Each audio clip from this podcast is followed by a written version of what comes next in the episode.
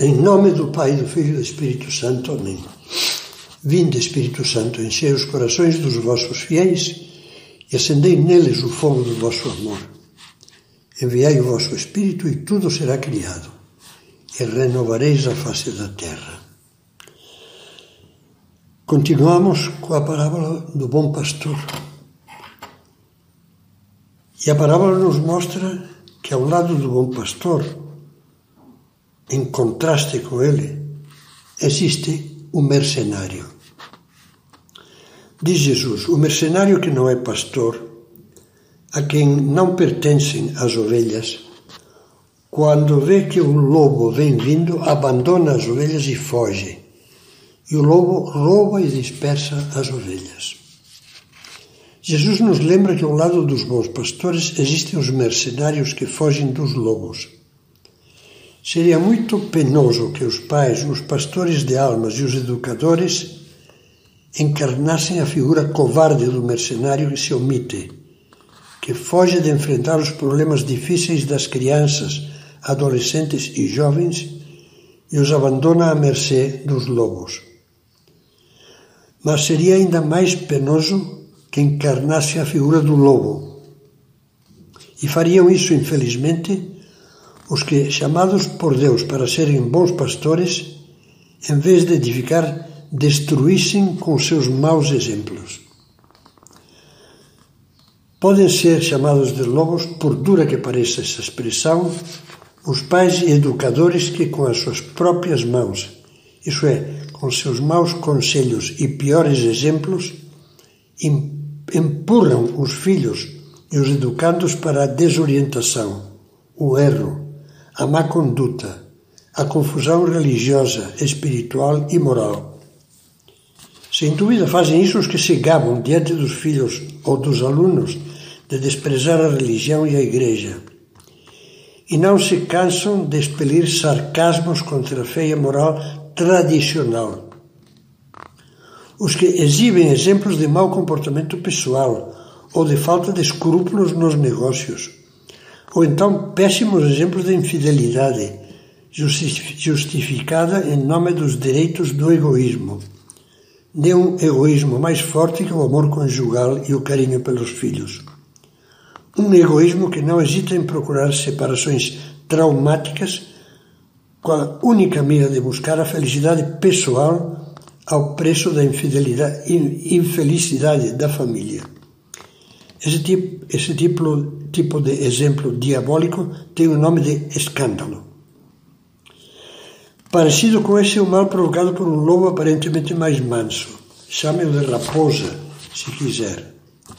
Refiro-me ao mau exemplo que muitas mães dão às filhas em matéria de moda, de compras descontroladas, de dependência viciada das, das telenovelas e, em geral, da futilidade e frivolidade mundana. Dirão algumas que não é nada, que são bobagens. Também era nada, aparentemente, a vovozinha, de chapeuzinho vermelho, coitada.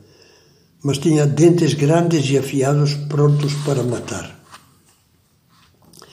Creio que faria muito bem a essas mães inconscientes pegar um bom catecismo e recordar com relação à moda um ponto fundamental da doutrina cristã sobre o nono mandamento da lei de Deus. Leio de um catecismo breve baseado no catecismo da Igreja Católica. A pureza de pensamento e de coração exige um pudor que preserva a intimidade da pessoa. Jesus disse que o homem que olhar para uma mulher desejando-a já pecou com ela no seu coração.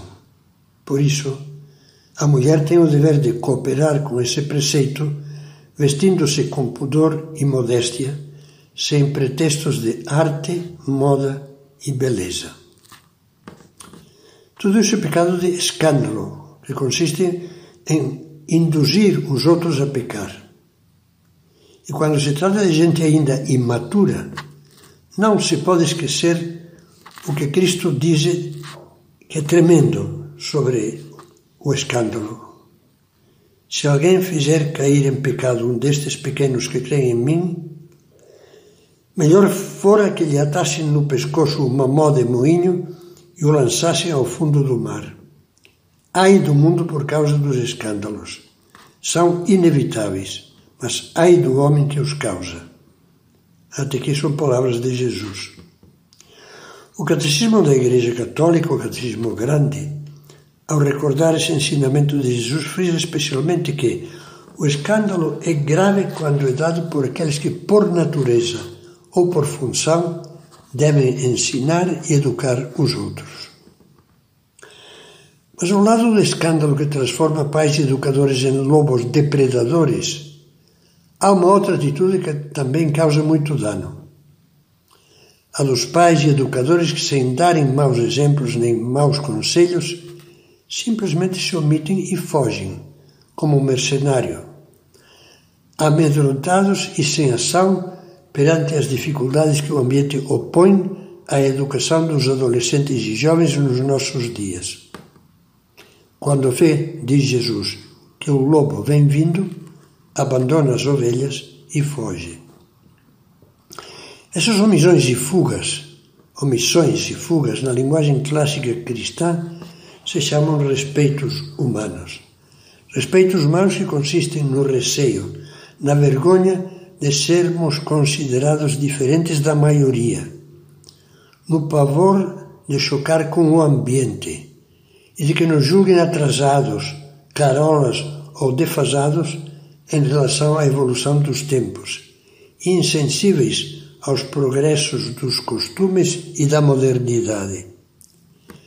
Não podemos deixar de cumprir o dever de ensinar o que é certo, indo na frente com o nosso exemplo de alertar nitidamente, dando também nós mesmos o exemplo sobre o que está errado, mesmo que quase todo mundo julgue normal, de não autorizar com carinho, mas com firmeza, diversões, viagens em grupo, espetáculos, baladas, modos de namorar que são ofensas a Deus. Mesmo que os pais passem por intransigentes obsoletos de ensinar e exigir com carinho a disciplina de horários e tarefas necessária para que os filhos e os alunos não caiam numa vida desregrada. É necessária fortaleza, fundida, unida inseparavelmente ao carinho e à paciência. Carinho. Não ficar sendo um, um déspota, um ditador Alguém que simplesmente diz não dá, não pode e basta e chega porque eu digo. Não, não, não. Educar exige muito mais do que isso. Por isso, eu lhe digo que a luta não é fácil. Precisa de coragem e de muita confiança em Deus. E com aquela pureza de intenção da pessoa que age sob o olhar de Deus e não procurando a aprovação da plateia, do mundo. Não nos esqueçamos de que hoje não há outro remédio senão enfrentar a pressão consumista e hedonista, hedonista que domina a sociedade. E que ceder a caprichos e abusos por medo de que os outros critiquem ou zombem só faz mal aos filhos e pode destruir-lhes o caráter e a alma. O pastor não pode fugir, tem que se formar tem que procurar orientadores, grupos de orientação, cursos de orientação, leituras, mas não pode fugir. Vale a pena pensar em todas estas coisas, que, como dizia, são como que um primeiro exame, uma análise prévia, antes de entrar mais a fundo nas, na consideração das raízes, dos alicerces profundos do exemplo, que faremos nas próximas meditações.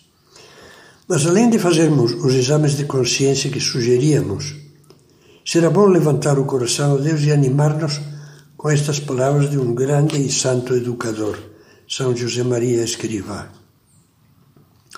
Com a tua conduta, mostra às pessoas a diferença que há entre viver triste e viver alegre, de sentir-se tímido e sentir-se audaz, entre agir com cautela com duplicidade, com hipocrisia e agir como homem simples e de uma só peça.